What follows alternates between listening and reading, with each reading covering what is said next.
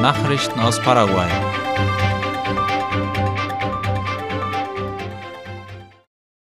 Universitäten können zum Präsenzunterricht zurückkehren. Der Nationale Hochschulrat CONES kündigte gestern laut Ultima Hora an, dass nach der Aufhebung der Beschränkungen aufgrund der Pandemie der Präsenzunterricht an den Universitäten ab heute wieder aufgenommen werden kann, sofern die Universitäten dazu in der Lage sind. Den einzelnen Institutionen wird Zeit gegeben, um eine schrittweise Rückkehr zum Unterricht in Anwesenheit der Dozenten und Studenten in den Klassenzimmern zu organisieren. Am Dienstag hatte die Regierung bekannt gegeben, dass kein neues Dekret über Hygienemaßnahmen mehr erlassen wird und dass die Bestimmungen, die seit Beginn der Pandemie Beschränkungen festlegen, außer Kraft sind. Die Verwendung von Masken wird weiterhin empfohlen und die Bemühungen zur Bekämpfung von Covid-19 werden sich auf die Verstärkung der Impfkampagne konzentrieren. Das Industrie- und Handelsministerium und der Privatsektor bewerten heute die Kraftstoffpreise. Der Direktor für Kraftstoffe des Ministeriums für Industrie und Handel, MIG, Oscar Cáceres, kündigte laut Cinco Dias an, dass die Mitglieder des Technischen Ausschusses heute zusammentreffen werden, um die steigenden Rohölpreise auf internationaler Ebene zu analysieren. Zum Anstieg der Rohölpreise sagte er, dass der Preis in der vergangenen Woche stagniert habe und sogar leicht gefallen sei. Nun müsse man abwarten, wie es in dieser Woche weitergeht und dementsprechend die Anpassungen analysieren, so Cáceres. Die Anpassung der Kraftstoffpreise sei ein recht sensibles Thema, da sie sich auf verschiedene Bereiche der Wirtschaft auswirke, wie zum Beispiel die Kosten für Fahrpreise und Fracht, erklärte der Direktor abschließend. Die indigenen Siedlungen im Chaco sollen besseren Zugang zu Trinkwasser bekommen.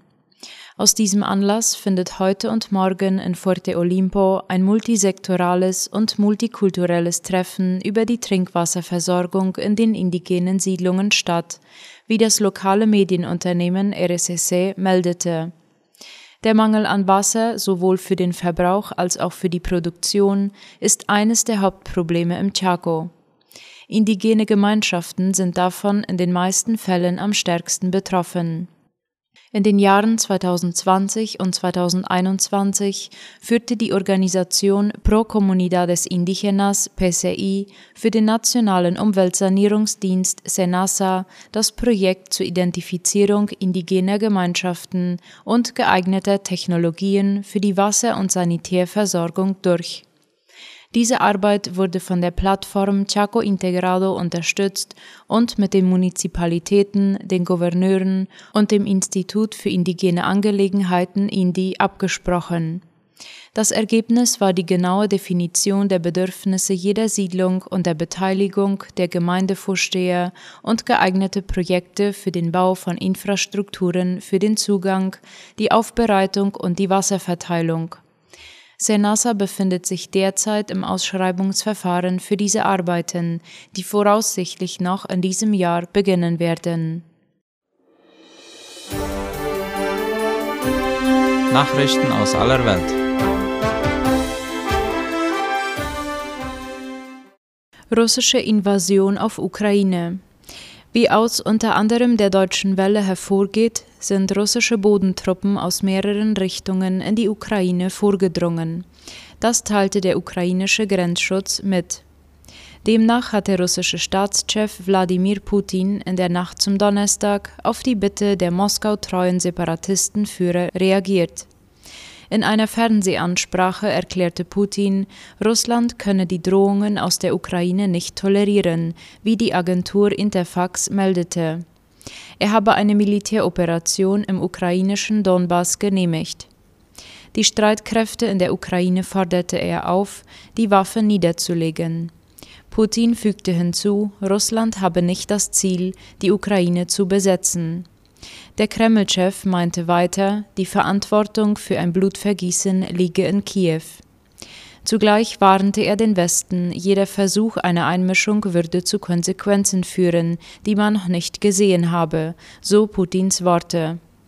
Laut dem Deutsche Welle-Korrespondenten in Kiew sind Explosionen im östlichen Teil der ukrainischen Hauptstadt zu hören. Den Angaben zufolge greift Russland die Ukraine an mehreren Stellen entlang der Grenze an. Kanada nimmt Notstandsbefugnisse zurück. Laut der Deutschen Welle hat Kanadas Premierminister Justin Trudeau den wegen der wochenlangen Lkw-Blockaden in der Hauptstadt Ottawa und an der Grenze zu den USA verhängten Notstand zurückgenommen und die von den Truckern ausgelöste Krise für beendet erklärt. Heute bestätigen wir, dass es sich bei der Situation nicht mehr um einen Notfall handelt, sagte Trudeau bei einer Pressekonferenz. Die Bundesregierung wird deshalb die Nutzung der Notstandsgesetzgebung beenden. Das kanadische Unterhaus hatte der Ratifizierung des Notstands nach tagelanger Debatte erst am Montag zugestimmt. Eine endgültige Bewilligung durch den Senat stand noch aus. Künftige britische Königin Camilla fühlt sich geehrt. Herzogin Camilla empfindet es als große Ehre, in der Zukunft britische Königin sein zu dürfen. Das sagte die 74-Jährige der BBC in einer aufgezeichneten Sendung, die laut dem ORF heute ausgestrahlt werden soll. Sie erhofft sich dadurch auch einen Schub für ihr wohltätiges Engagement für die Opfer von häuslicher Gewalt. Die 95-jährige Queen Elizabeth II. hatte kürzlich den Wunsch geäußert, dass die Ehefrau von Thronfolger Prince Charles den Titel Queen Consort zu Deutsch Königsgemahlin tragen soll, wenn sie stirbt und Charles König wird. Elizabeths im vergangenen April im Alter von 99 Jahren verstorbener Mann Philipp war hingegen stets nur als Prinzgemahl bekannt gewesen erstmals Hirnaktivitäten eines Sterbenden aufgezeichnet. Durch einen tragischen Zufall konnten Forschende beobachten, was mit dem menschlichen Gehirn passiert, wenn wir sterben. Die Aufzeichnungen ähneln einem Traum, einem letzten Erinnern. Bei einer EEG werden Elektroden an bestimmten Stellen des Kopfes angebracht. Bei der Auswertung der insgesamt 15 Minuten Hirnaktivitäten rund um den Todeszeitpunkt konzentrierte sich das Team vor allem auf die 30 Sekunden vor und 30 Sekunden nach dem Herzstillstand. Dabei stellte das Team eine erhöhte Aktivität bei einer bestimmten Form der Hirnwellen, den sogenannten Gamma-Oszillationen, fest.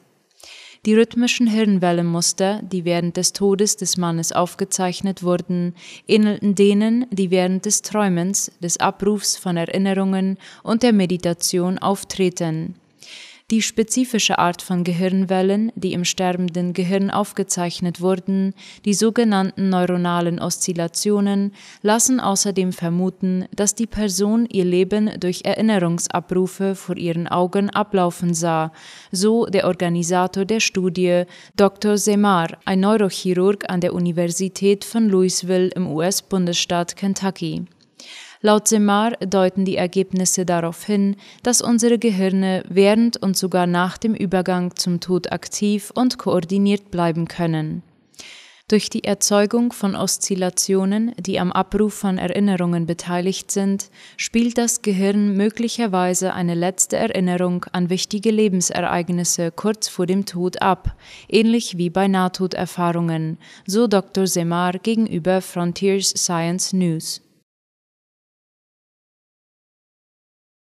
Krisenbranche Kreuzfahrt nach Corona wieder auf Kurs? Auch der Tourismus auf hoher See leidet unter den Folgen der Pandemie. Trotzdem zeichnet sich eine Rückkehr zum Boom der Vor-Corona-Jahre ab, und das wäre sogar wünschenswert, aus einem überraschenden Grund. Von den weltweit knapp 400 großen Kreuzfahrtschiffen lagen wegen der Pandemie zeitweise mehr als 90 Prozent unbeschäftigt auf Rede oder in den Häfen. Mittlerweile sollen nach Branchenangaben zwei Drittel wieder unterwegs sein. Bis 2019 galt die Kreuzfahrtbranche als der am stärksten wachsende Tourismusbereich. Die großen Anbieter wie TUI Cruises, MSC oder AIDA verzeichneten hohe Gewinne und Wachstumsrate. Die Reederei bestätigt, dass derzeit fünf von sieben Schiffen der Mein Schiff-Flotte unterwegs sind. Allerdings sei zu beobachten, dass Reisende für die laufende Wintersaison eher kurzfristig buchen, so Pressesprecherin Friederike Grönemeyer. Der Einbruch in der Kreuzfahrtbranche durch die Corona-Pandemie war trotz aller Vorsichtsmaßnahmen massiv. Allein in Deutschland sank die Zahl von 3,7 Millionen Reisenden im Jahr 2019 auf 1,4 Millionen in 2020 und im Pandemiejahr 2021 fast auf den Nullpunkt. Trotzdem müssen die Schiffe betriebsbereit gehalten werden, um jederzeit für einen Neustart bereit zu sein. Dadurch verursachen sie Kosten, ohne Einnahmen zu generieren. Ungeachtet dessen blickt die Kreuzfahrtbranche optimistisch in die Zukunft und wird darin von Experten bestätigt. Die Branche wird noch größer werden, sagte Professor Ulrich Reinhardt von der FH Westküste, der auch wissenschaftlicher Leiter der BAT Stiftung für Zukunftsfragen in Hamburg ist, so die Deutsche Welle. Soweit die Mittagsnachrichten für heute am Donnerstag. Auf Wiederhören.